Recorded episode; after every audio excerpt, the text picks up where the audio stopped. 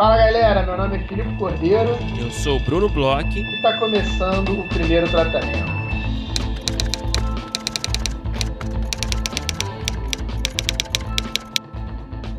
Fala, Bruno! Tudo bem? Fala, Filipe! Eu estou muito bem. Eu quero saber de você, como você está. Tô ótimo, Brunão. Animado aí para os próximos dias e para esse segundo semestre que a gente vai ter aí mais uma edição do nosso PTC Lab, né? Exatamente. Hoje, se você estiver ouvindo o episódio no dia de lançamento, né, que é o dia 2 de agosto, é véspera da abertura das inscrições. A gente abre as inscrições para a segunda edição do PTC Lab. No dia 3 de agosto, as inscrições ficam abertas do dia 3 até o dia 31. Então, você tem aí basicamente um mês, né, quase, para escrever o seu projeto. É, lembrando que a segunda edição é, é focada em projetos de longa, né? A primeira foi focada em, em, projetos de série, essa segunda edição será focada em projetos de longa. É, serão selecionados seis projetos, certo, Felipe? Três de drama, três de comédia. Acho que é bom até explicar, a gente sempre explica aqui, né? É, um pouco melhor essa questão da, da separação por gêneros, né? Para ficar mais claro, né? A gente está na cara do gol aí, então é bom a gente passar por tudo, porque hum, a galera agora tá, já tem que mandar os projetos. Então vamos começar falando sobre essa questão, né? É, a gente divide em duas, dois grandes gêneros, vamos dizer assim, né? Drama e comédia. Mas não quer dizer que são projetos necessariamente só comédia pura e só drama puro. Você pode ter uma combinação de gêneros. A gente, até claro. da última vez que a gente conversou sobre isso, eu falei que é uma divisão meio aristotélica desses dois gêneros, né? A gente é, pode receber projetos de diversos tipos de gêneros e que se encaixem mais ou no drama ou na comédia. Tanto Isso. combinações de, de gêneros, como, por exemplo, é, um terror com comédia, vai para comédia, é um policial, a gente vai para o drama. Então, assim, é, a gente abarca todos os tipos de gêneros, mas a gente faz essa grande divisão. Se seu projeto ele é mais cômico. Por exemplo, tem um, um, caso que eu acho interessante, que aí também vai um pouco é, da pessoa, né? Do que ela pensa em relação ao gênero dominante. Por exemplo, uma dramédia. A gente recebe uma dramédia, né? Claro. E aí é, fica mais para quem está mandando o projeto entender, até de repente, se, por exemplo, você tem uma dramédia que você quer trabalhar um pouco mais a parte dramática dela. Então, de repente, você pode mandar para drama uma dramédia. Ou então, se você quer trabalhar mais a parte da comédia, você pode mandar para comédia. Mas, assim, é, o, o, a separação de gêneros é bem, bem ampla, é bem nesse lugar é, de, de mais ou menos o que, que você vai encaixar ali o seu projeto, né, Bruno? Exatamente, é, é o gênero predominante, né? Basicamente, Isso. do seu projeto, né? Então não tem muito mistério. É claro, fica à vontade para inscrever seu, seu projeto de um gênero híbrido, se for o caso não tem problema nenhum, tá? A gente faz essa separação é, mais no, no, sentido mais prático de organização, até dos encontros, enfim, né?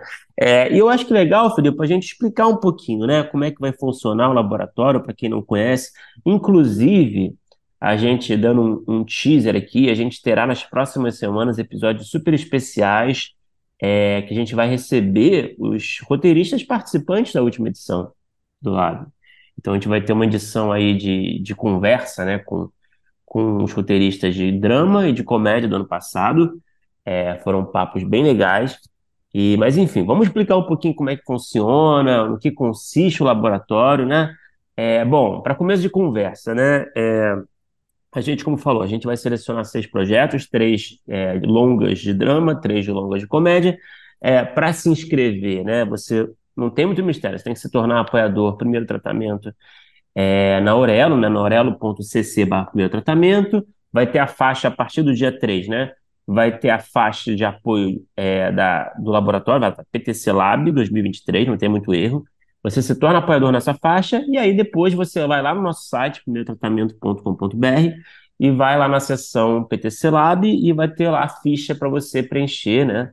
Sobre o seu projeto, algumas informações básicas sobre você, né, o autor, e também sobre o seu projeto, também não tem muito mistério, você vai falar basicamente o que você precisa. É uma logline, é uma sinopse é, e uma justificativa é, explicando um pouco por que, na sua visão, você acha que, que seria interessante participar com um projeto desse laboratório. Então, não tem muito mistério novamente, é, e esse é o procedimento para inscrição. A gente já falou aqui as datas, né, do dia 3 de agosto até o dia 31 de agosto. E aí, né, a gente vai fazer a seleção. Na verdade, a gente vai fazer a primeira seleção é, dos finalistas. Então, a gente vai selecionar 12 projetos. E aí, a partir desses 12, a gente vai conversar com todos esses projetos, né, os finalistas, e vai fazer uma seleção final, uma conversa online, logicamente, por Zoom, é, como é o laboratório também, né? É bom deixar claro. É, e a gente vai fazer uma conversa com cada um desses 12 autores e vai selecionar seis projetos que serão os participantes do laboratório é, até o final de setembro. E o laboratório vai ocorrer durante os meses de outubro e novembro. Serão diversos encontros aí. Vamos ter consultoria de roteiro, né? Felipe quer falar um pouco dos convidados? Pode ser, Bruno. A gente vai ter um, encontros bem legais, né? A gente tem algumas separações. A gente tem consultoria de roteiro, a gente tem consultoria de produção e a gente tem algumas masterclasses. Então, assim, a gente vai, vai receber como consultores de roteiro é, a Carol Garcia e o Del Cardoso. Como é que funciona essa divisão, né? Como a gente falou, a gente vai dividir em dois grupos, né? Um grupo de drama e um grupo de comédia.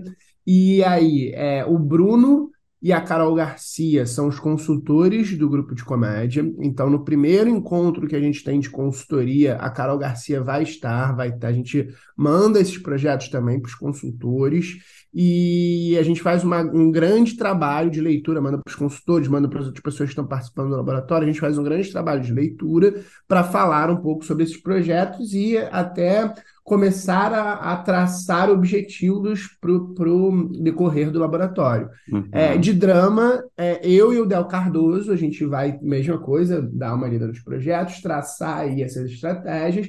Depois a gente passa por uma fase um pouco de exercícios, de coisas de escrita, de trabalho em cima dos projetos. A gente tem as masterclasses que envolvem né, os assuntos do laboratório em questão, né? Então, ano passado a gente teve masterclasses voltadas para séries, esse ano a gente tem masterclasses voltadas para longas. Então a gente vai ter o Celso Tadei e a Gabriela Amaral dando a aula de Outras Jornadas, a heroína, o cômico e a construção de narrativas plurais. Uma aula muito sobre estrutura, é, estrutura de longa-metragem, né? E a gente também vai ter a aula do Caio Guerra. Caio Guerra aí, galera que é do Marieta, deve conhecer que vai dar uma aula sobre os princípios do antagonismo, uma aula aí sobre as forças antagônicas, também muito importante aí para longas metragens. Depois das masterclasses, a gente ainda tem mais uma outra consultoria, que é uma consultoria de produção, que é algo que a gente é, acha bem importante da gente fazer, né? Porque a gente tem um pouco desse foco é, do nosso laboratório, que é para deixar um projeto pronto para ser apresentado para o mercado, né? Então a gente é, entende que é muito importante esse olhar de um produtor. E esse ano a gente tem aí é, a Carol Alckmin. Consultoria de luxo, né? É, a gente tem estrelas aí no nosso, no nosso PTC Lab. A Carol Alckmin ela vai também ler os projetos, mesma, mesma coisa ali do que os consultores, né? É, que são os consultores de dramaturgia, é, ela também vai ler os projetos, vai ter contato com os projetos já em uma outra fase, já são os projetos trabalhados no laboratório, e aí vai dar fazer esse olhar é, de produção, de uma produtora, de dimensionamento, de como é que está o mercado hoje em dia, como é que pode ser a recepção para cada uma das coisas, é, dicas ali de como uhum. é que ela uhum. vê os projetos em relação à produção, mercado, etc. E no final do laboratório, nosso último encontro do laboratório, depois aí da Carol, a gente tem mais uma rodada de, de, de atividades, né, para as pessoas poderem reescrever, para poderem é, ajeitar aí seus materiais. E depois, no final do laboratório, a gente tem uma sessão de pitchings, que a gente convida aí algumas produtoras. A gente, ano passado, acho que a gente tinha um, mais de 10, uma dezena aí de produtoras que assistem esse pitching de, dos projetos e também falam o que, que eles acharam, dão dicas, mas aí já é um pitching mais voltado para esse lado do pitching mesmo, mas uma coisa um pouco menos é, é, minuciosa como essa esse encontro de produção com a Carol.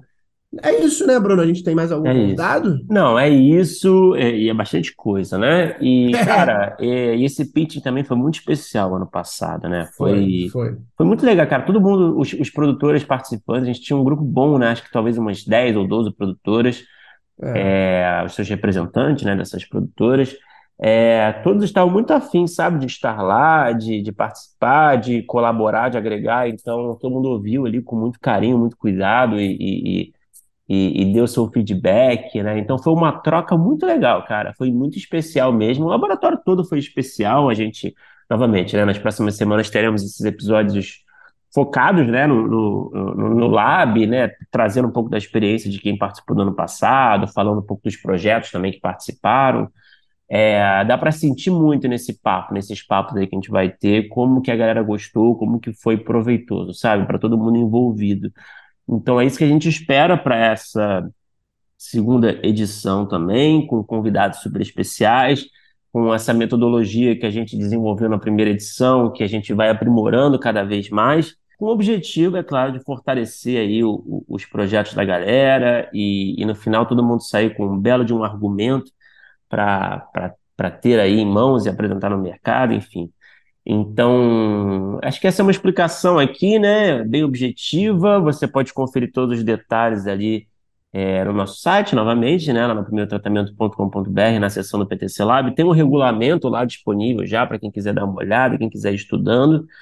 É, e é isso, a gente espera a inscrição é, de vocês.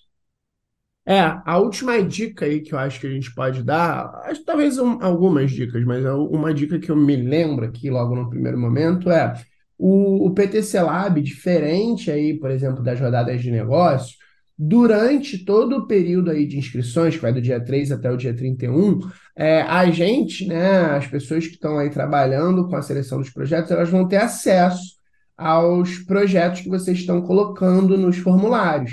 Então, o quanto antes vocês inscreverem, melhor, porque o que que vai acontecer? Isso aí é uma dica é, boa, inclusive, para outros é, é, eventos, principalmente os eventos que são é, concurso de roteiro, coisas assim. É, a gente vai ter aí entre o dia 3 e dia 31 para receber todos os projetos, e geralmente os roteiristas usam aí o prazo todo, né? Normalmente chega aí nos últimos dias, último dia, penúltimo dia, a gente tem um boom de inscrições. E Uhum. aí, é, a gente ali que vai estar lendo os projetos, trabalhando com a seleção, a gente vai chegar ali perto do dia 31, depois do dia 31, a gente vai ter um prazo até o final de setembro, a gente já é, chama os, os finalistas, né, para fazer essa seleção aí dos, dos seis projetos, a gente chama já os 12 até o final de setembro, mas a gente tem que ler todos de uma vez só, quando eles chegam todos muito em cima. Então, de repente, você conseguir mandar seu projeto, se você já tem seu projeto aí mais ou menos desenhado, ou tem um projeto aí na gaveta que você tem vontade de botar no laboratório, mandar nos primeiros dias, você tem a chance da gente fazer uma leitura mais descansada. A gente vai é, receber com menos projetos ao mesmo tempo. Então, é, é- é- chega em determinado momento que a gente está lendo 5, 10, 15 projetos e é, infelizmente, é humano, né? A gente é, tem prazo também, a gente quer cumprir todos os prazos e, e acaba que fica um pouco cansativo, essa que é bem da verdade. Então fica essa dica aí.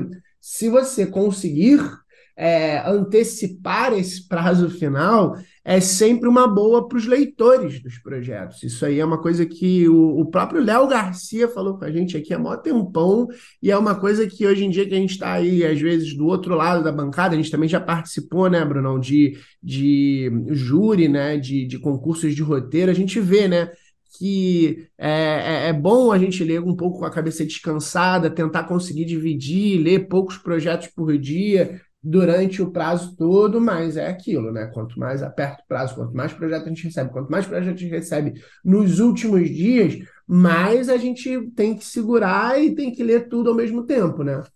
É isso. Dica preciosa do senhor Filipe Cordeiro para encerrar, né, esse, essa conversa aqui sobre o laboratório. E a gente espera as inscrições aí de vocês, os projetos de vocês. Estamos super animados, cara, essa é a verdade, para mais uma edição do PTC Lab. Agora, Filipe, vamos falar do nosso convidado de hoje.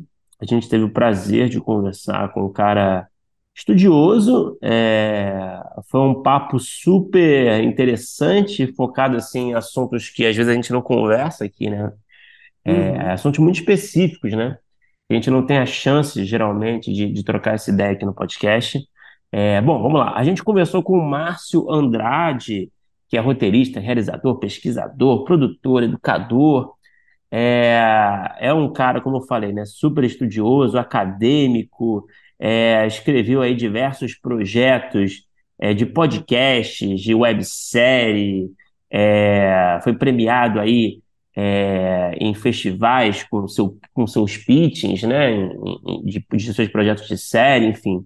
E o Márcio também é coordenador do grupo de desenvolvimento de podcast do Projeto Marieta, que está com as inscrições abertas, está com o seu processo seletivo aberto é, até o dia 27 de agosto, um grupo focado em podcasts, então podcasts, a gente falou no, no último episódio aqui na cabeça, né, é, desse grupo que parece bem interessante dos nossos parceiros do Marieta, é, é um grupo aí voltado para podcasts de diversos formatos, né, entrevista, é, podcasts narrativos, de ficção, não ficção, experimentais, educacionais, qualquer formato, o Márcio é o coordenador desse projeto, então a gente falou bastante também na conversa sobre isso, falamos sobre diversos assuntos aí, sobre a autoficção, né? Foi um papo bem diferente. Cara, foi um papo muito legal. A gente falou bastante sobre podcasts, obviamente, por conta aí é, do grupo que vai abrir no Projeto Marieta, mas a gente falou muito sobre autoficção, que é uma coisa que é, hoje em dia, né, eu, eu vejo como um- uma coisa muito moderna aí. Eu acho que conversa muito com é, coisas que a gente tem assistido, que a gente curte. A gente já conversou aqui, como The Rehearsal e Nathan For You também, mais antigamente até influenciadores digitais e novas formas aí de fazer é, produção de conteúdo e dramaturgia, que é uma coisa que é, particularmente me interessa muito, até do- no nível acadêmico, assim, da coisa e de teorias. Vocês vão ver, foi um papo que me animou bastante. Foi um papo super legal, vamos escutar que tá bom demais.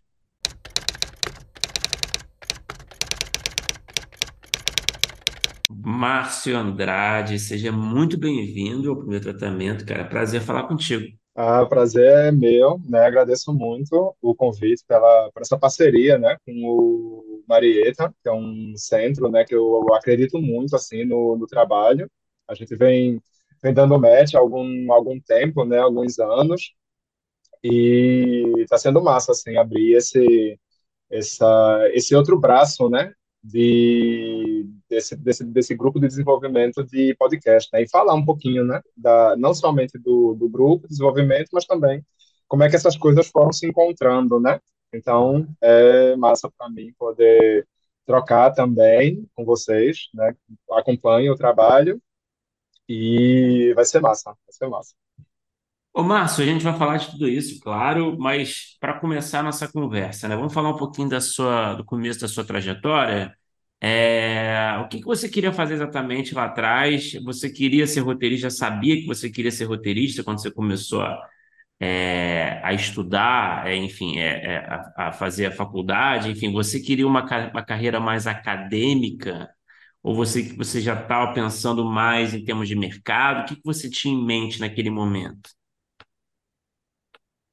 É, Bruno, engraçado, na, aqui em Recife, na época que eu fiz, né, que eu fui escolher o vestibular, né, para fazer, a gente não tinha curso de, de cinema, mas eu escolhi fazer rádio e TV, porque na época era o que na minha cabeça se aproximava um pouco mais, assim, né, da, dessa carreira, eu já tinha, sabia de alguns cineastas pernambucanos que tinham feito isso, né, faziam jornalismo, faziam publicidade, mas depois é, entraram nesse no, no campo da, da realização, né? Marcelo Pedroso, Kleber, é, Gabriel Mascaro, também eles vieram dessas áreas da comunicação e depois entraram no, no cinema. E engraçado, eu fiquei repensando, né? Pensando assim é, sobre essa minha essa minha trajetória e de fato, é, eu acho que eu sempre quis é, ser roteirista. Meu caminho ele foi passando por vários lugares assim até chegar é, no, no roteiro de, de ficção, mesmo na realização é, audiovisual, mas eu tenho uma lembrança muito forte, assim, de é, eu já tinha feito o, o vestibular, e só que quando eu fui entrar na, na, no, no, no primeiro período, é, a gente teve uma greve de uns três, quatro meses. E eu comecei a ir numa biblioteca do, do estado, aqui, a Biblioteca do Estado de Pernambuco, e eu comecei a pegar livros de roteiro para ler, sabe? Comecei a me interessar muito, assim, sabe? Eu gostava de, de escrever e tal, e eu fiquei lembrando assim, nossa, eu já, de fato, eu já tinha um, um, um interesse nessa área, mesmo antes de, de chegar, assim, sabe? Pegava o Cid Field, pegava um, acho que tem um livro do Rui Castro, eu acho, que era de, de roteiro também, e, começar, e comecei a ler, sabe? É, essas coisas. Então, de fato, lá no iníciozinho, é, acho que eu já tinha essa, essa chama, assim, sabe? Do, do roteiro. Mas, mas assim, tipo, tinha ainda um. Você tinha assim algum tipo de narrativa, algum tipo de formato, de gênero que você tinha interesse de escrever? É, nessa época, eu era muito interessado em cinema mesmo, assim, sabe? Eu, eu, gost, eu gostava muito de, de escrever coisas mais pro lado educacional, né? Tipo, eu adorava fazer com os programas da TV Cultura, me via é, trabalhando é, nesse tipo de televisão, com aquele tipo de, de conteúdo, mas também tinha um bichinho do cinema ali, sabe? Eu amava, eu era bem cinéfilo, assim, sabe? Na, na adolescência eu comprava revista 7, lia crítica de, de cinema, então, é, nessa época, assim, do, do vestibular, eu estava muito é, interessado em escrever o que viesse, sabe? Não tinha um, um, foco, assim, tão, tão específico. Ah, gostava, queria escrever drama, queria escrever é, comédia ou ficção científica. Eu não tinha exatamente um. Eu tinha os gêneros que eu tinha mais afinidade. Por exemplo, eu, eu gostava da ideia de, de, de, escrever drama e comédia, mas não era um, uma coisa assim, ah, eu buscava exatamente exatamente isso, sabe? Mas no, no âmbito mais profissional, assim, ah, se eu fosse é, pensar nessa carreira rádio e, e, televisão, na época do, nessa, nessa época que eu falei a vocês, disse, ah, se eu fosse escolher alguma TV ou, ou é, que eu me interessasse em trabalhar, seria é, na TV Cultura, assim, sabe? Ô, Márcio, é, imagino que o Bruno tenha feito é, essas perguntas por dois motivos. Um, que quando a gente estava fazendo pesquisas aqui sobre você, é, é impressionante assim, a quantidade de formação acadêmica mesmo, envolvimento, né? Que você tem com essa parte e é, tem certas questões muito específicas, é, por exemplo, de autobiografia que você e autoficção que você tem livro e curso e também os podcasts, né, que, que você tem um trabalho com podcasts e agora né, vai ter o grupo de estudo e que são coisas diferentonas e bem específicas. Aí eu queria saber como é que foi, já que a gente falou um pouco sobre esse início de formação e, e primeiros interesses, como é que você foi indo para esses lugares que, que são é, não só muito interessantes, e não só hoje em dia, eu acho que talvez você esteja meio que na crista da onda, né? São dois, duas coisas que são bem diferentes, mas que são estão é, aí, finalmente chegaram os anos do podcast e, e a autoficção cada vez mais, né? É, a gente vê coisa aí. Como é que você foi indo para esses caminhos? Ah, é massa essa, essa pergunta, Felipe. Eu, eu, eu tenho essa, bem essa sensação, sabe? Que eu tinha. Acho que eu tinha algumas obsessões, assim, sabe? De, de estudar coisas muito, muito específicas também, sabe? Na, na graduação eu fui estudar produção de material didático para educação à distância, sabe? Foi, foi, porque na época eu trabalhava na universidade rural e eu trabalhava com, com, com a gente fazia produção de material didático é, multimídia. A gente produzia roteiro para uns cursos de graduação, né? E tinha animação, tinha é, programa de rádio, é, também tinha vídeo, umas, umas tirinhas também, umas webcomics também.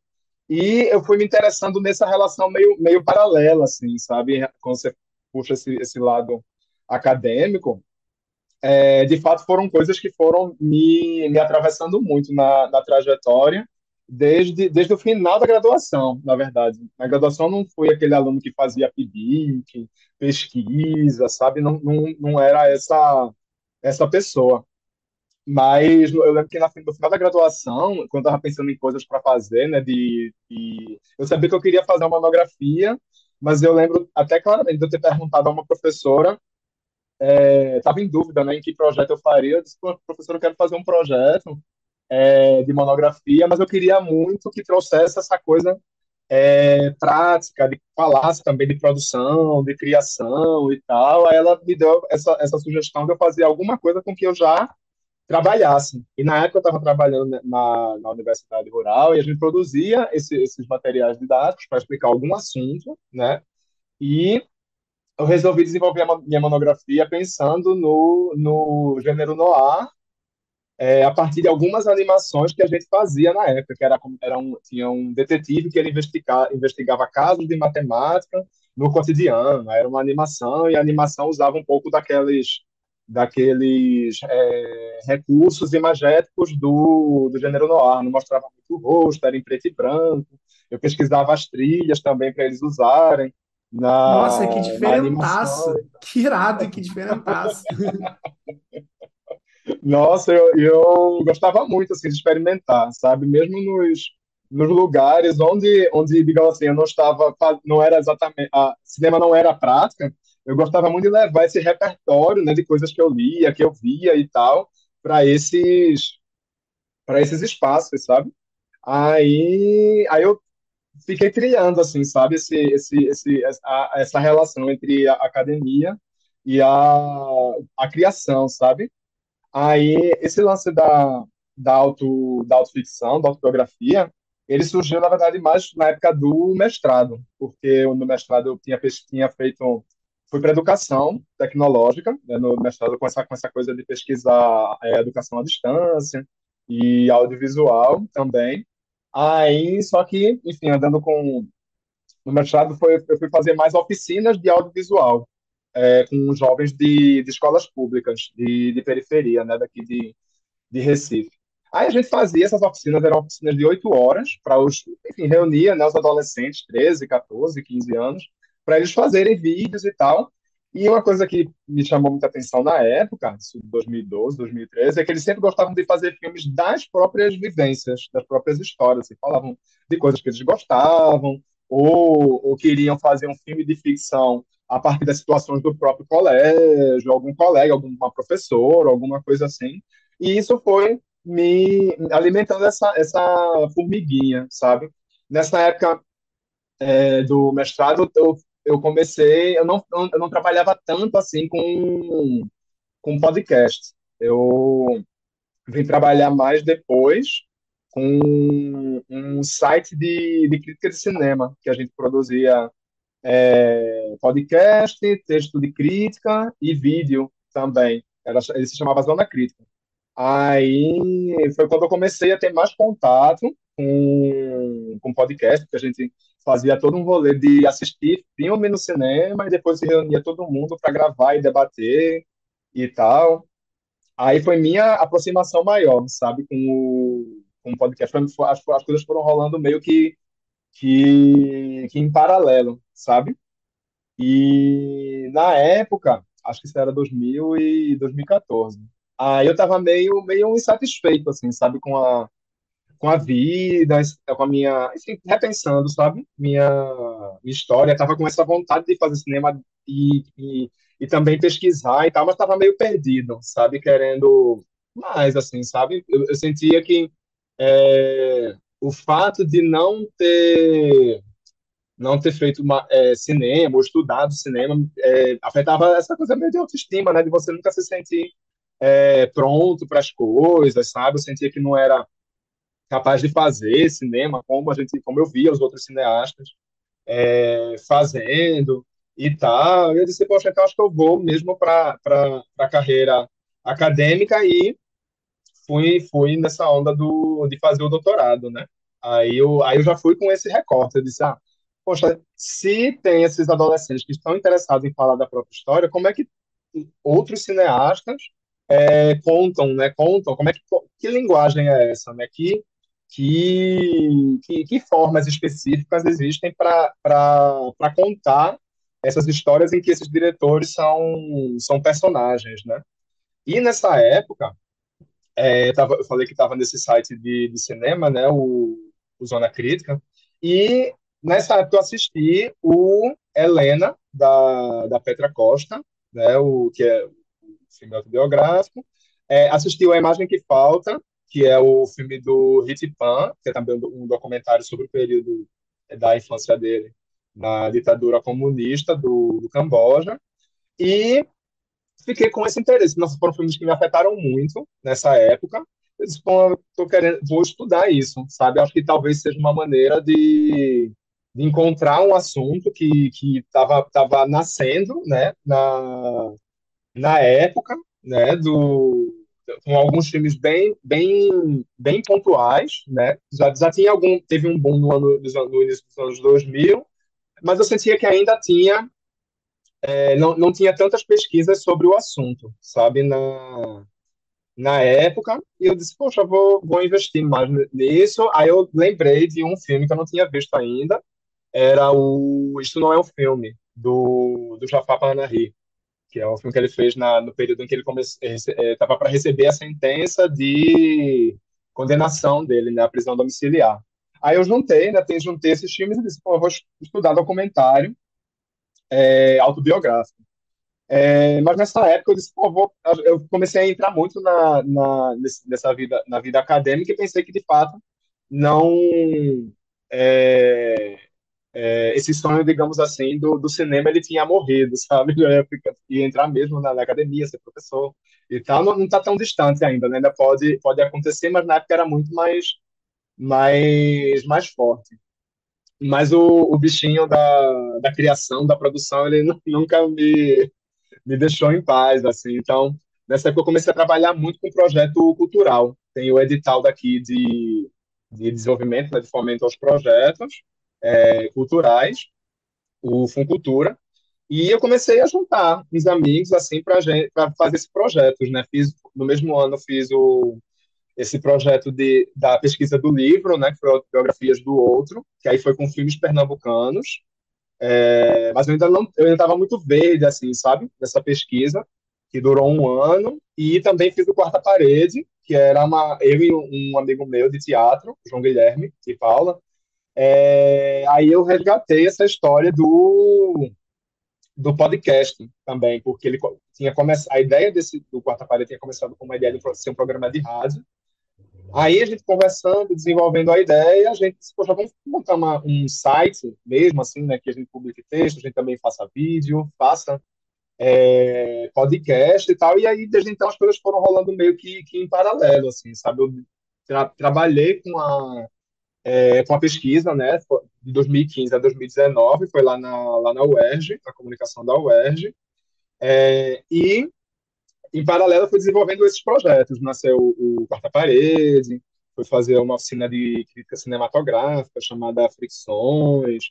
Aí fui pegando o gosto nesse, nesse, em, em, trazer esse, esse, essas pesquisas da, minha da, da academia né, para os processos de, de criação e produção também. Né? Aí estou cada vez mais me afinando com, é, tentando afinar essa, essa, essas coisas que parecem tão, tão, tão diferentes, tão dispares assim, né, tão distantes, que a pesquisa com, com, com autoficção e, e autobiografia e o, o, o podcast. E, e, de fato, eu sinto que está tendo esse, esse, esse boom e esse interesse maior, né, porque na, na época que a gente começou a fazer, tanto, tanto no Zona Crítica como no, no Quarta Parede, é, tinha uma coisa de a gente primeiro ter que explicar para a pessoa o que, é que era o podcast, para ela entender mais ou menos o que era a, a dinâmica, né?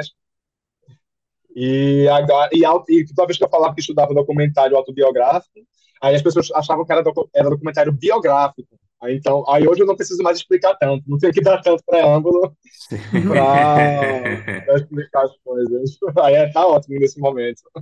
Mas, ô, ô, Márcio, você levantou vários assuntos aí, então vamos só para a gente não perder, né, o, é, esses, a oportunidade, né? O, primeiro, primeira pergunta, assim, é, você até deu um curso no Marieta também, né, sobre narrativa de autoficção, né, recentemente, né? Ou está tendo ainda, não tenho certeza. Isso, E, e Mas, tem uma diferença, né, de autobiografia para autoficção, né?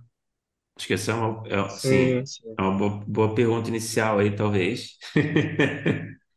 Mas é, o que eu ia te perguntar, na verdade, é se você, é, essa coisa da, da narrativa de autoficção, é, pelo que eu entendi, é muito da, você, você pesquisa muito, né? É, você está, você, você está praticando autoficção nos seus projetos, esses projetos que você desenvolveu, que você mencionou, é, é, é uma coisa que você gosta de fazer também como roteirista?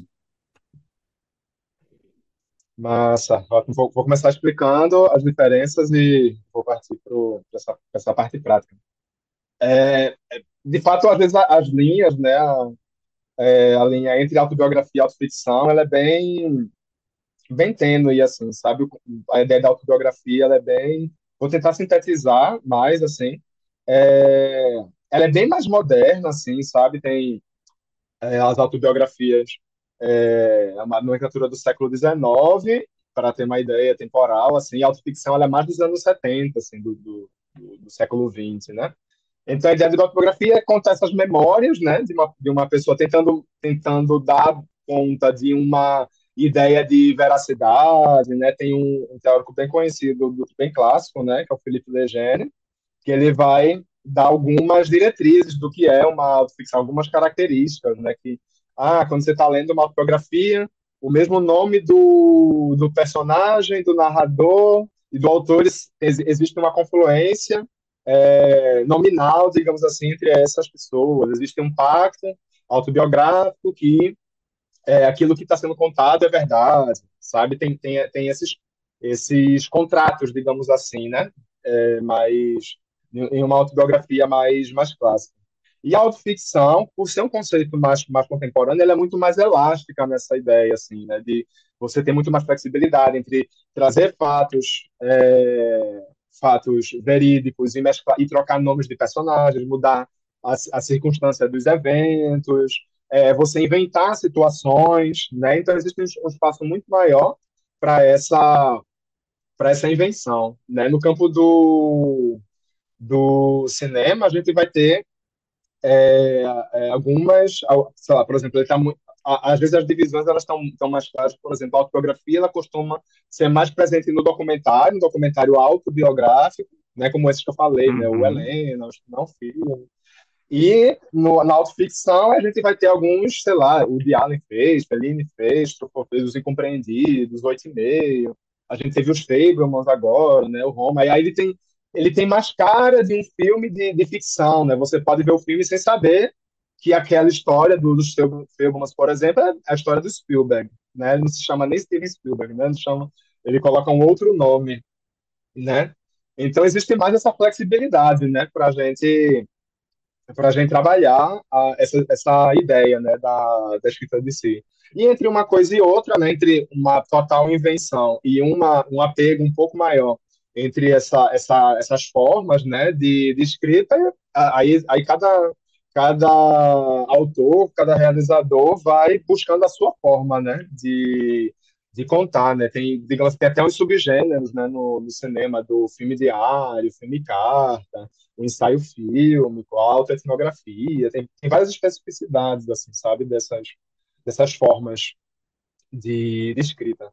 E falando nesse, nesse, nessa, nesse, desse lado mais prático, né, da questão de como fazer essa, essa, essa autoficção, nossa, para mim é um, é um super desafio, assim, sabe? Ele começou de forma bem tímida, no meu, no meu primeiro curta, que se chama Preces Fora do Armário, que foi um, um curta que eu fiz é, para um edital do Canal Futura, que, que foi em 2017 ou 2018, que eles abriram, não sei nem se tem, na verdade, mais esse, esse edital é, de curtas, e nessa época eu mandei, eu e um amigo meu, a gente se juntou e a gente mandou, sei lá, umas 20 sinopses, sabe? Que era, era uma coisa bem, bem simples, assim, você mandava só sinopse, principais dados, e não tinha tanto limite assim de, de, de inscrição, né? E quando você fala que Aí, começou, desde desculpa, desculpa, só para só aproveitar, quando você fala que começou mais tímido, você diz, como assim? Como seria isso na prática?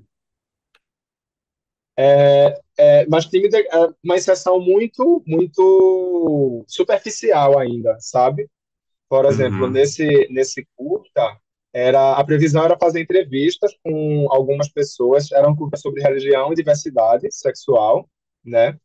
E gente, eu entrevistei, é, eram três entrevistados, né, que participaram do, do curta, e eles contavam as histórias deles sobre é, os conflitos e as relações deles dentro da religião e como eles, como pessoas LGBT hoje, é, e frequentadores de igrejas inclusivas, né? E eu é, sou uma pessoa LGBT que tenho esse, esse passado, né? Passei 10 anos, mais, acho que mais de 10 anos da minha vida na igreja evangélica, né? E quando eu fui me identificando como pessoa é, LGBT, eu saí da igreja e eu não tinha essa questão tão tão resolvida, assim, sabe? É, e aí nesse, aí quando a gente quando a, a gente aprovou né, esse, esse projeto, eu disse, poxa, eu tô pesquisando tanto sobre isso, acho que é, é a, é a oportunidade, acho que o universo está mandando um recado que eu tenho que talvez me, me colocar, sabe, nesse filme, está abrindo uma oportunidade, sabe? Aí Sei. eu comecei a resgatar algumas imagens de arquivo, né? E fiz, e fiz o filme como, como uma carta para minha mãe. Nessa época eu não tinha falado a ela sobre a minha, minha orientação é, sexual e escrevi esse filme, né? Eu, entre, entre uma entrevista e outra, um depoimento dos entrevistados, eu comecei a inserir alguns depoimentos meus com algumas imagens de, de arquivo e a narração era como se fosse uma carta para para minha mãe, né? Contando, enfim, repensando essa, essa minha relação com a nossa, com a minha memória, com esse período. É, e, digamos assim, fazendo algo que eu não, não, na época eu não conseguia fazer pessoalmente para ela, né? Então o filme foi meio que um, um jeito de eu fazer coisas que eu não conseguia Uhum. fazer na vida. assim. Depois de, desse, desse processo, né, desse, desse projeto, aí eu estou pensando em fazer um projeto de longa também desse, desse trabalho, mas enquanto não, não, não, não, não aí bem mais focado nessa nessa questão nessa questão autobiográfica, mergulhando um pouco mais nesse, nesses materiais de arquivo que eu tenho bastante e tal. É, e mais recentemente, mais especificamente nesse nesse ano, eu estou me dedicando a um projeto de, de podcast que se chama Espelhos Partidos, é, e tô, aí ele justamente é um mergulho a mais nesse nesse universo autoficcional tem três temporadas que elas são muito focadas é, nas minhas memórias, só com temáticas específicas, né? Tem uma temporada que é aí que é mais focada nesse, nessa minha relação com a religião e, e orientação sexual. Aí eu convidei é, alguns amigos meus dessa época, né, que eu era de, da igreja, que hoje são, são pessoas que se identificam, né, como pessoas LGBT, mas a gente não, nunca tinha conversado sobre o assunto, sabe? Cada um foi saindo, né, da, da igreja, a gente participava de um grupo de teatro na época também e tal, só que a gente nunca tinha conversado sobre esse assunto, né? Porque todo mundo devia estar com seus conflitos, suas questões e tal, mas ninguém podia falar nada, né, na época, né? Todo mundo estava meio escondido, né, digamos assim. Aí eu disse, não, vou fazer entrevistas com esses meus amigos contando, pedi para eles contarem um pouco as memórias deles daquela época, como foi a, a história deles depois, e vou montar isso dentro de, um, de uma temporada, né, do, do podcast, né. Tem outra que é sobre meu pai, minha família, né, do... que meu pai faleceu ano passado, e eu tenho e eu, eu gravei um monte, um, alguns telefonemas com a, com a minha mãe que registram um pouco do desse período e tal. É, e tem uma outra temporada que ela é mais as minhas memórias da de, de prática sexual em si, assim, essa descoberta da, da sexualidade, assim, sabe, de como pessoa LGBT, como, é como é que era é, você fazer banheirão, você descobrir o desejo é, sexual pelos filmes, pelas revistas e tal, numa, numa era meio para a internet, assim, sabe? Aí esse projeto, né, vou lançar ano que vem, aí ele é um mergulho bem maior, assim, sabe? Na, nesse, nesse, nesse, nessa criação é, a partir da memória. Ô, Márcio, é... pô, eu tô, tô, tô amando o papo, porque tem vários assuntos muito interessantes que eu acho que eles conversam um pouco. E, e aí eu tô até com medo de ir muito longe e você me segura aí se eu, se eu for muito longe. É, eu queria fazer uma observação primeiro, e é quase que um merchan, tem um amigão nosso, que hoje em dia trabalho com ele, que é o Daniel Belmonte, que ele adora esse campo da autoficção. Ele tem dois livros que ele brinca muito com isso, inclusive tem um deles que o nome é muito bom porque ele já estabelece, de certa forma, um tipo de contrato que é, é Laura é o nome de uma mulher, é um nome falso de uma mulher que eu amei de verdade. Então, já na, na, no título ele tem essa brincadeira. E aí, eu tô, eu tô falando isso porque eu queria te perguntar uma coisa, é, que a autoficção é uma coisa que me interessa muito, e, e a gente está vendo, além dos filmes que você falou, acho que tem mais séries, e aí elas têm também, assim, mais ou menos um lugar de autoficção, que aí também vou fazer um paralelo com podcasts. Então a gente tem séries como, sei lá, I May Destroy You, que a gente sabe que tem muita coisa ali é, da Micaela e que, que conversa com experiências da vida dela, e a gente tem até Fleabag, que também a, a própria é, Phoebe Waller-Bridge fala que tem umas coisas dela, e aí eu fico na dúvida, assim, é, existem certas, por exemplo, The Fablemans, que é, tem uma quebra desse contrato que você está dizendo aí para gente que existe na autobiografia e a gente consegue enxergar essa quebra, mas também confia é, em bastante coisa do que está acontecendo ali. E aí tem autoficções que às vezes elas vão para mais longe. E aí a minha primeira pergunta é assim: é, existe um limite para autoficção e o que que também não é autoficção? Tem um certo limite que você tem que se colocar ali. E aí eu vou estender para os podcasts do seguinte: existe hoje em dia, é, por exemplo, um podcast que é muito conhecido e, e, e que tem um, gera até uma certo tipo de tendência, que é o Não Inviabilize, né? o da Deia Freitas e que ele é um podcast que ele recebe histórias de terceiros e ele tem histórias, por exemplo, que são histórias, sei lá, de fantasmas. E, e que, assim, é, a ideia é que as pessoas contem histórias é, pessoais que são, é, de certa forma, extraordinárias. E aí a gente tem também é, um podcast do Chico Felite, que ele faz um pouco disso, mas ele faz com uma pegada meio que um pouco mais jornalística, porque ele acompanha, ele não só conta uma história de alguém, ele pede para as pessoas contarem a história para ele, ele vai lá, corre atrás. É, o próprio, a própria Rádio Novelo, em Rádio Novelo apresenta, ele traz histórias assim de terceiros, mas tem alguns que.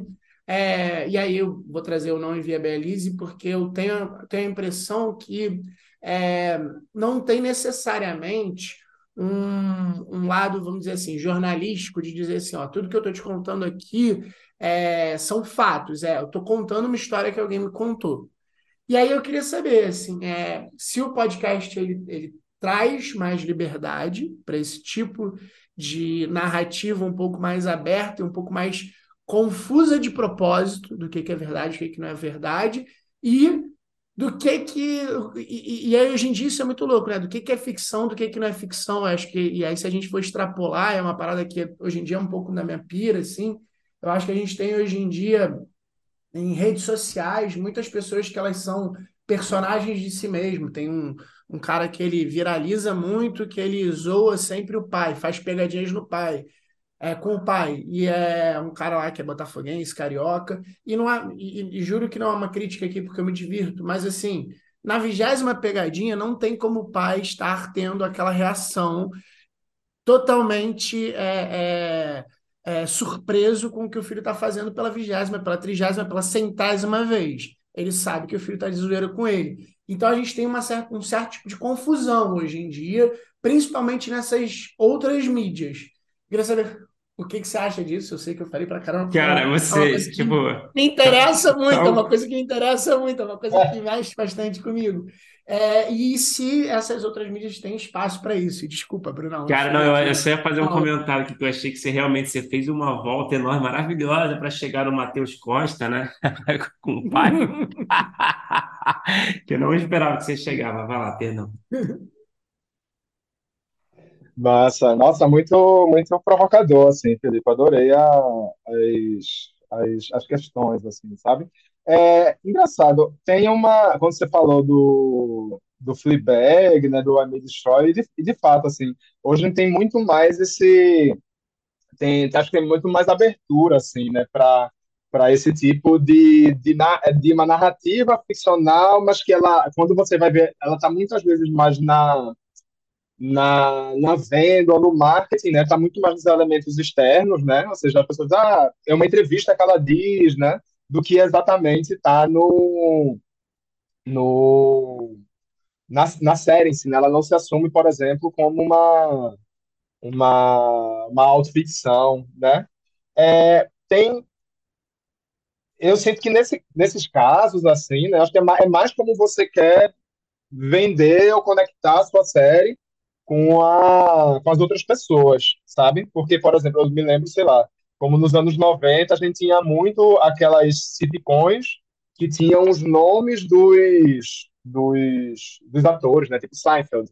É uma versão meio ficcional do Seinfeld, mas ele tinha muitas características dele também, né? Também era um comediante, né? Mas tinha aqueles personagens como Kramer, né? Que era baseado num cara que era realmente é, vizinho dele e tal, mas ela não se vendia como exatamente uma auto, autoficção, mas talvez não, não fosse do, do interesse deles, né? A gente indo pro, pro cinema, né? Tem como Roma, né? Do, do Alfonso Cuarón, que ele não sei, acho que é muito, muito talvez de, de tendência do, do momento, né? Você conseguir assumir mais essa, essa cara, assim, sabe? Não sei se, vo, se vocês também têm, têm essa impressão. É, sei lá, pelo menos na, na, época que, que eu estudei, acho que tinha um imaginário meio, até meio negativo de ah, sei lá, se você quer fazer um filme sobre a sua vida, uma série sobre a sua vida, soava meio, meio egolombra, assim, a gente, fala, a gente fala um pouco isso aqui em Recife, Verdade. Verdade, parece um pouco Aí, moda. Isso, isso. Aí eu sinto que pela, aí, eu, aí o, que eu, o que eu percebo é que a gente tanto está criando um pouco mais de, de aceitação né, desse, desse tipo de, de narrativa, talvez inclusive por conta da, da rede social, né, das redes sociais, puxando já para o teu outro, teu, a segunda parte da tua pergunta, né?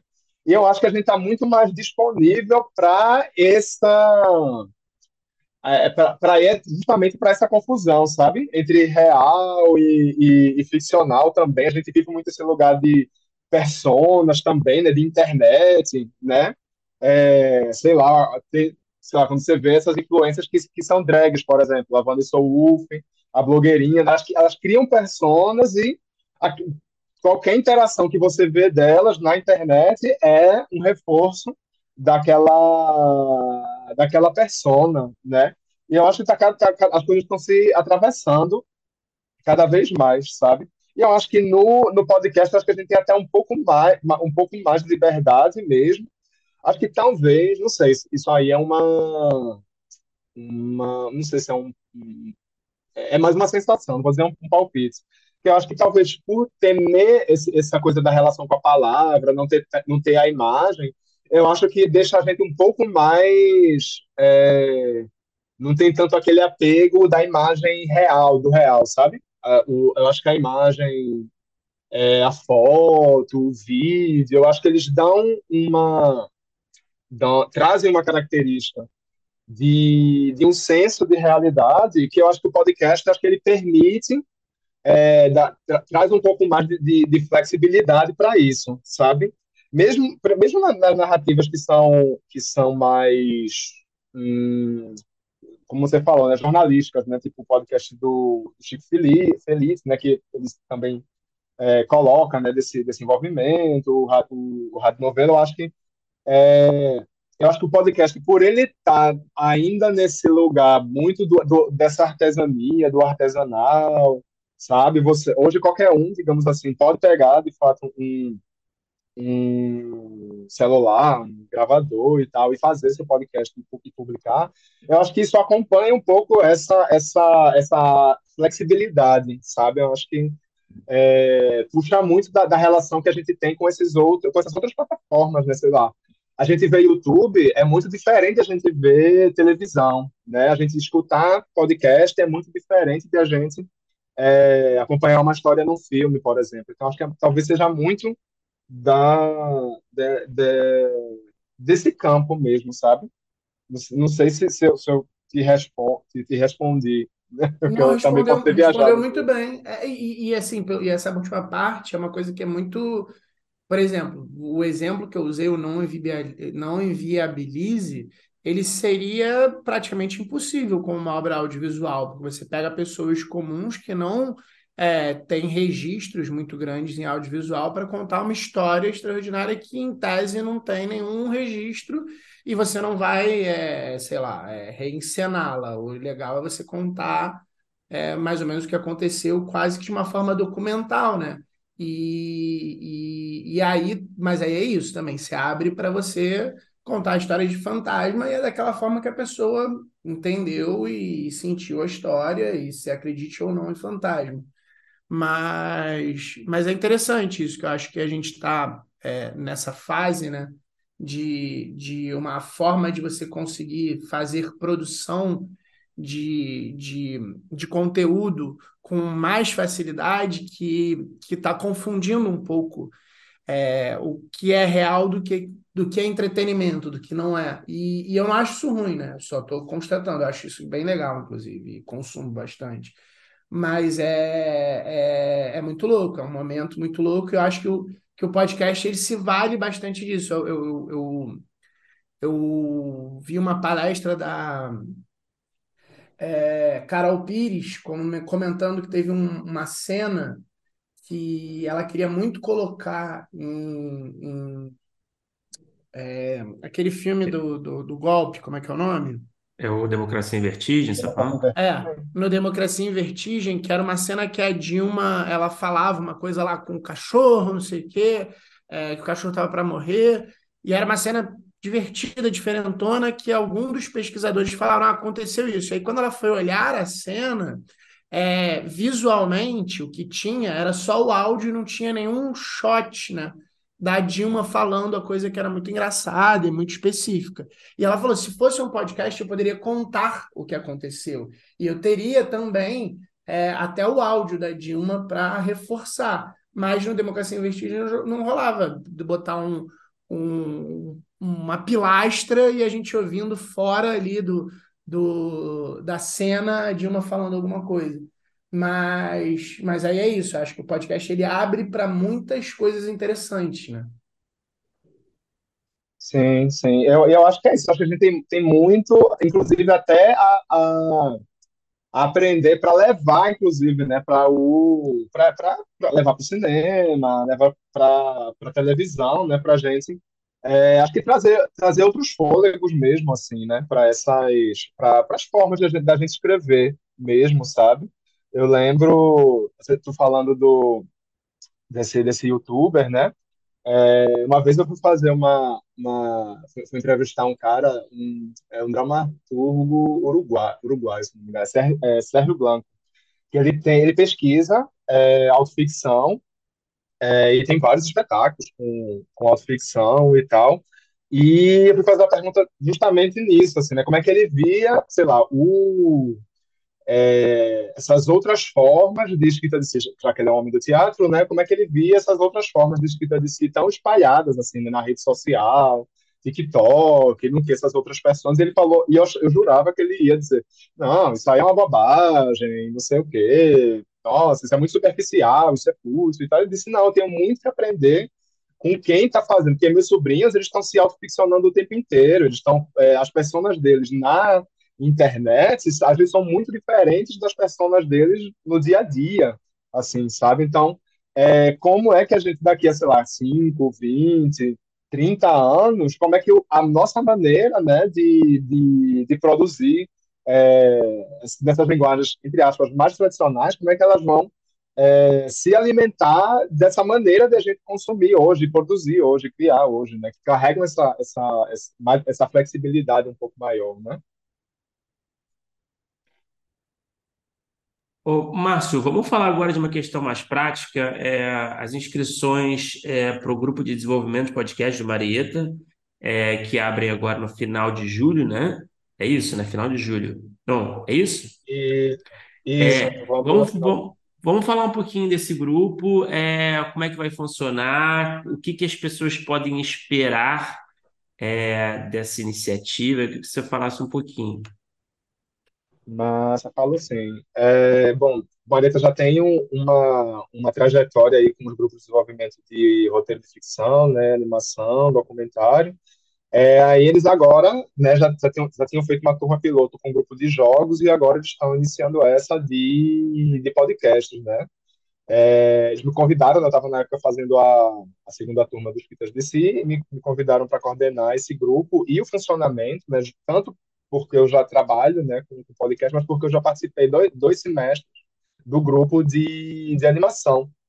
Aí, é, e a dinâmica é muito bacana, assim, sabe? Eles reúnem, é, fazem a seleção, né, abrem inscrições, as pessoas mandam é, seus projetos, uma sinopse, logline, é, as informações mais básicas, referências que tenham, né? É, apresenta o seu, manda o seu projeto e a gente se encontra semanalmente, né?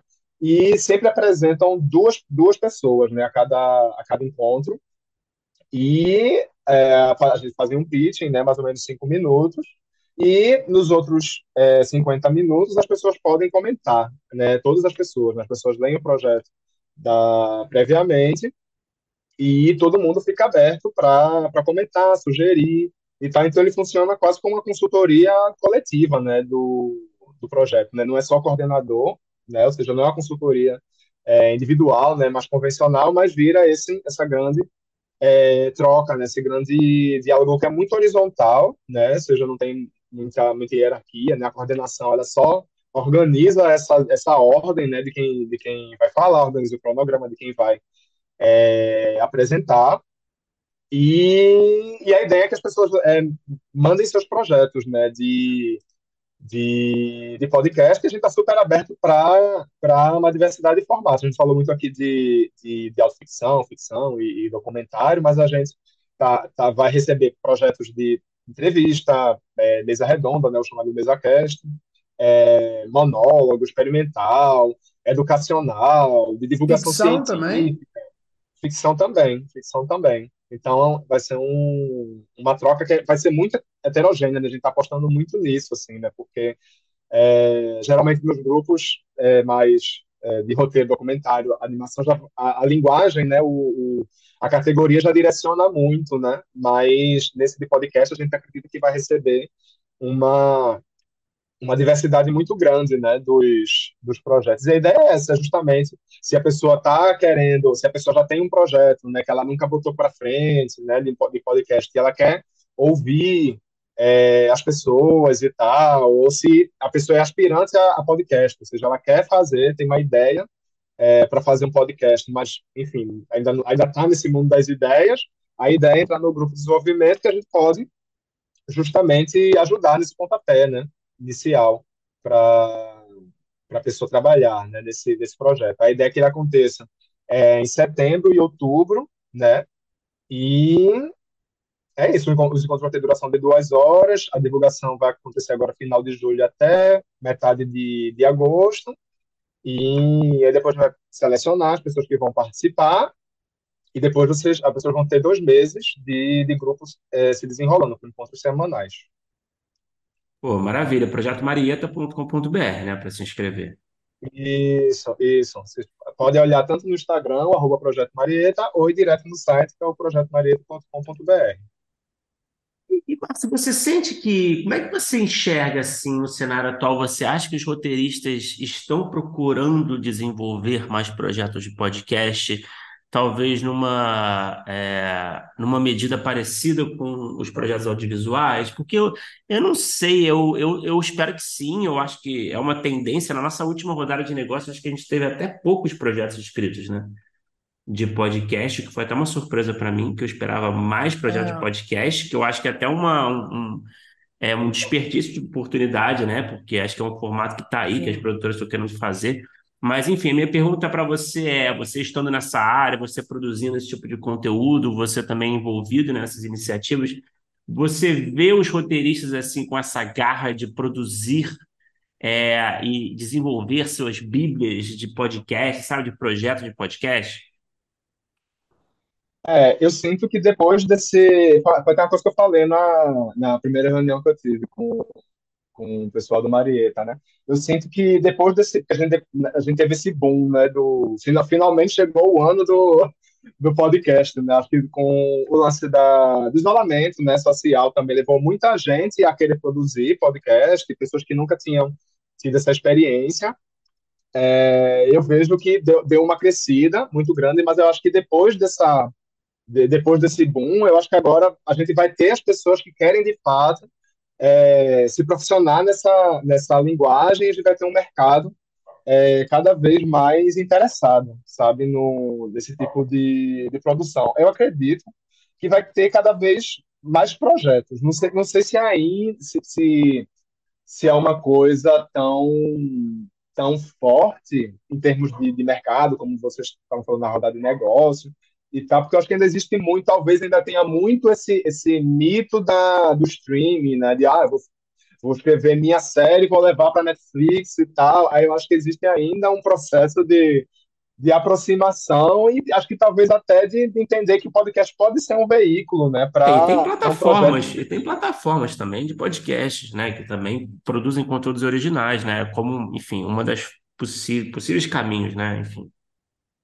Isso, isso. Mas, mas eu vejo que tem um interesse muito, muito, muito grande, tanto do mercado, né? A gente está vendo é, vários podcasts mais robustos, né? Acontecendo, não, não só esses de, de não de não ficção, né? Como esses do Chico Feliz, o Rádio Novelo e tal, é, mas também de, de ficção. Tem, tem aquele tem o Sofia, né? Que é uma versão já, né? Uma, uma tradução, né? De um de um de um podcast, tem. Qual é o nome dele? Passa, passa, é, Paciente 67. Paciente, aham.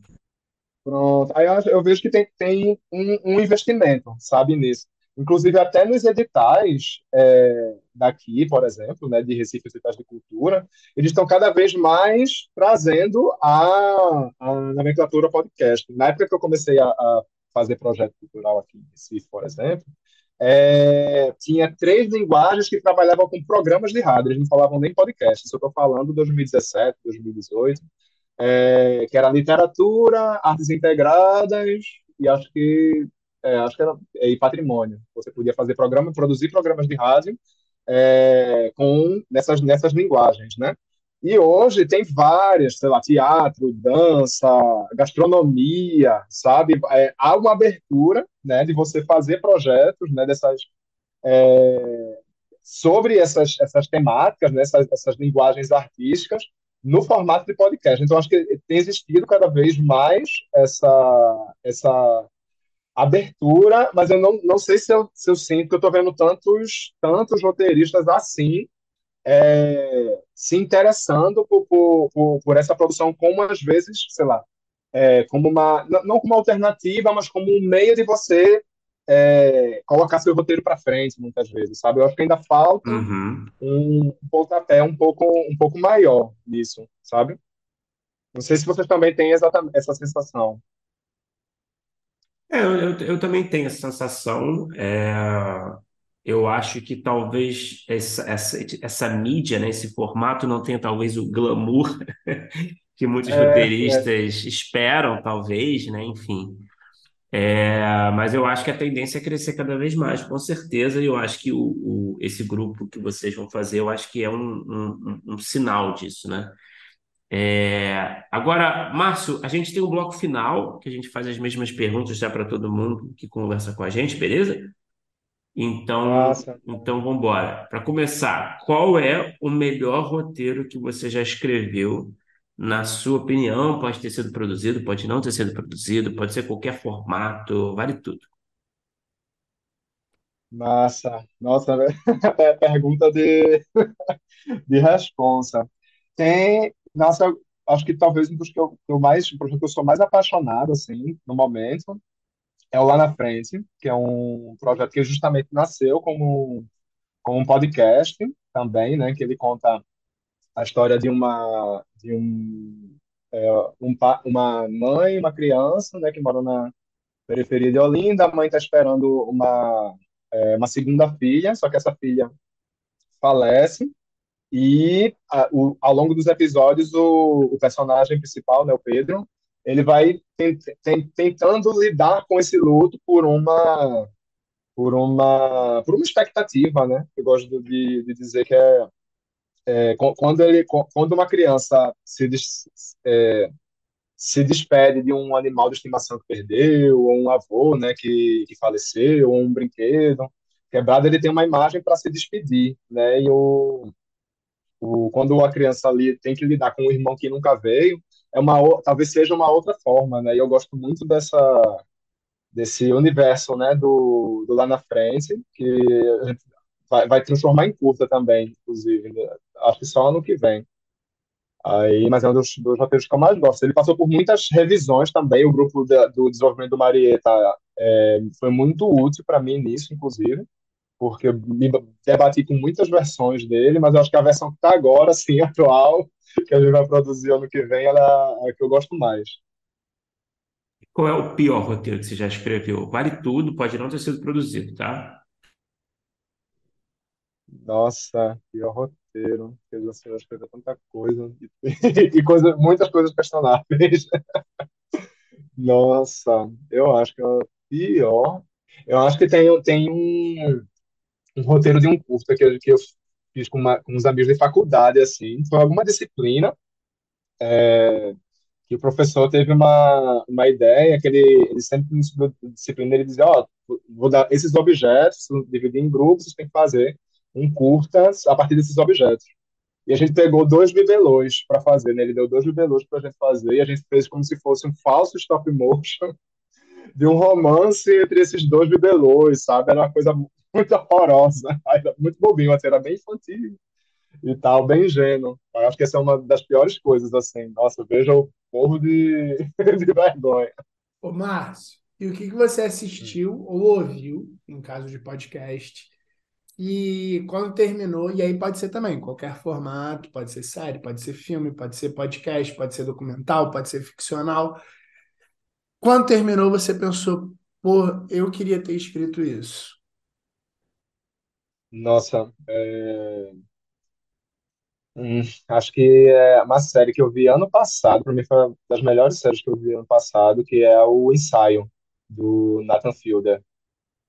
Nossa, Olha só, porque inesperada a resposta. Quer dizer, inesperada mais ou menos, né? Porque tem a ver com o que a gente está falando é, aqui. É, você Mas achou vai para um. inesperado? Eu achei que foi de acordo com o personagem que a gente viu É aqui, porque pô. vai para um lado de outra, vai para outra chave, né, de tom, né? E, e Hum, vai, e Mas vai com um, um certeza dialoga que você absurdo está da falando. autoficção, né? sim, sim. Nossa, é porque é, eu, eu gosto de ver muito, de ver muito série de comédia. Já, já assisti mais, hoje eu assisto menos. Só que, nossa, eu para mim combinava muita coisa que eu gosto, assim, sabe? Esse tinha esse lado meio documental, né, e meio autoficcional também, né, que eu não que eu não via em outras séries, assim, não costumo costumo ver em outras séries mais mais convencionais. Ele tem aquele humor super esquisito, assim, sabe? Super meio meio kaufmaniano, assim, sabe? É, e, nossa, virei super fã. De- Depois, de, depois dessa série, até vi outra série que foi produzida, não foi estrelada por ele, que é aquela How, é, How to John Wilson. Só que aí acho que ele pega uma pegada um pouco mais, mais documental, né? Não, não tem tanto aquele senso de humor esquisitíssimo, assim, né? É, ele se coloca ali de certa forma, né? O Nathan é produtor, né, no caso, né? Mas o, o, o John. Wilson se coloca de certa forma ali, né? Tipo, ele tá se misturando de certa forma, mas é numa outra linguagem, né? É, é, ele tem mais essa coisa um pouco mais melancólica, né? Um humor um pouco mais, mais melancólico. E o, o, o, o ensaio tem muito essa, essa coisa meio quase constrangedora, assim, né? Do, das coisas vão acontecendo e se avolumando, né? Tô curiosíssimo para a segunda temporada, inclusive. A gente também, cara, com certeza. É, e para terminar, Márcio, qual é o. Tem algum projeto assim no topo da sua lista de desejos que você quer muito realizar algum dia? Fica à vontade para falar quanto você quiser, tá? Você pode falar de forma mais superficial, claro. Massa, massa. Não, tem um, um projeto que eu tô com muita vontade de, de fazer, tá muito nesse terreno, muito da, da autoficção, que é um, é um desdobramento, de- eu já falei até brevemente dele antes, que, ele, que é do, da segunda, da segunda temporada dos Espelhos Partidos, é, que é essa coisa da, da relação com com meu pai e tal, se chama Paterno, né? Ele já teve várias, já nasceu como um texto de dramaturgia, aí depois eu estou pensando no, no, podcast, mas eu estou pensando em fazer um curta dele, porque, nossa, é, é um, eu, é um material de arquivo que eu, que eu fui é, é, compondo, é, enfim, recolhendo ao longo de, dos quatro anos. É, comecei desde 2018 até 2022, eu comecei a enfim, estava nos meus questionamentos de vida, tava, tinha voltado do, do, do Rio, né, tinha terminado o doutorado e voltei para o Rio, ou voltei para Recife, e estava questionando muito minha relação com a minha família. E eu fui num ímpeto, assim, comecei, baixei um aplicativo de gravação de, de, de chamadas e comecei a gravar todos os telefonemas que eu tinha desse período, sabe? E eu comecei a fazer muitos telefonemas com, com a minha mãe, sem nenhuma pretensão, assim, sabe? De fazer é, um projeto, não sabia o que, é que ia vir desse projeto, né? Só que depois de um tempo eu comecei a perceber que essas essas ligações todas, né, que eu fui tendo, elas registravam um processo do de que meu pai é, de 2019 a 2022 ele entrou no processo de, de demência que se agravou muito no processo da, da, da pandemia e tal, e ele faleceu no ano passado. E eu tô com esse material todo registrado, assim, sabe? As impressões da minha mãe, as coisas que ela narra, né, da, do cotidiano dela e tal. E eu tô querendo transformar esse material, se ainda ser um, um curta mais experimental, se vai ser uma videoarte, ainda tô estudando um pouco esse, esse, esse formato. É, mas, enfim, é um, é um, projeto bem do, do coração, assim, sabe? Tô começando a ter umas parcerias, assim, com com, com um realizador de Fortaleza, chamado Diego Aquel, para, enfim, para a gente conversar, dialogar. Ele também tem muito essa vibe, né? Ele faz, ele faz animações experimentais no formato de diário. Aí a gente está no início, assim, né? Dessas, dessas conversas para ver o que é que o que é que sai, sabe? Então é um projeto que eu já, enfim, tá, estou com muita vontade assim de fazer, botar a mão na massa. Márcio, perfeito, cara. Muito obrigado por falar com a gente. Ah, eu que agradeço, agradeço pela escuta, pela troca. Fiquei muito, muito contente pela possibilidade, né, de, enfim, né, conversar com vocês, né. Já, já admiro o trabalho de vocês é, à distância. Vejo como, como é importante, né, ter, a gente ter essas, essas histórias, né, registradas, né, a gente conseguir trocar mesmo, assim, né. Eu já é, sempre aprendo uma coisa nova, assim, sabe? Sempre, sempre. Todo episódio do, do tratamento, eu sempre é, vejo a relação com o ofício, do roteirista, essas questões que eu falei no início de autoestima, de nunca se sentir pronto, de essa briga com as questões do mercado. Então, eu sou demais agradecido, assim, pela oportunidade.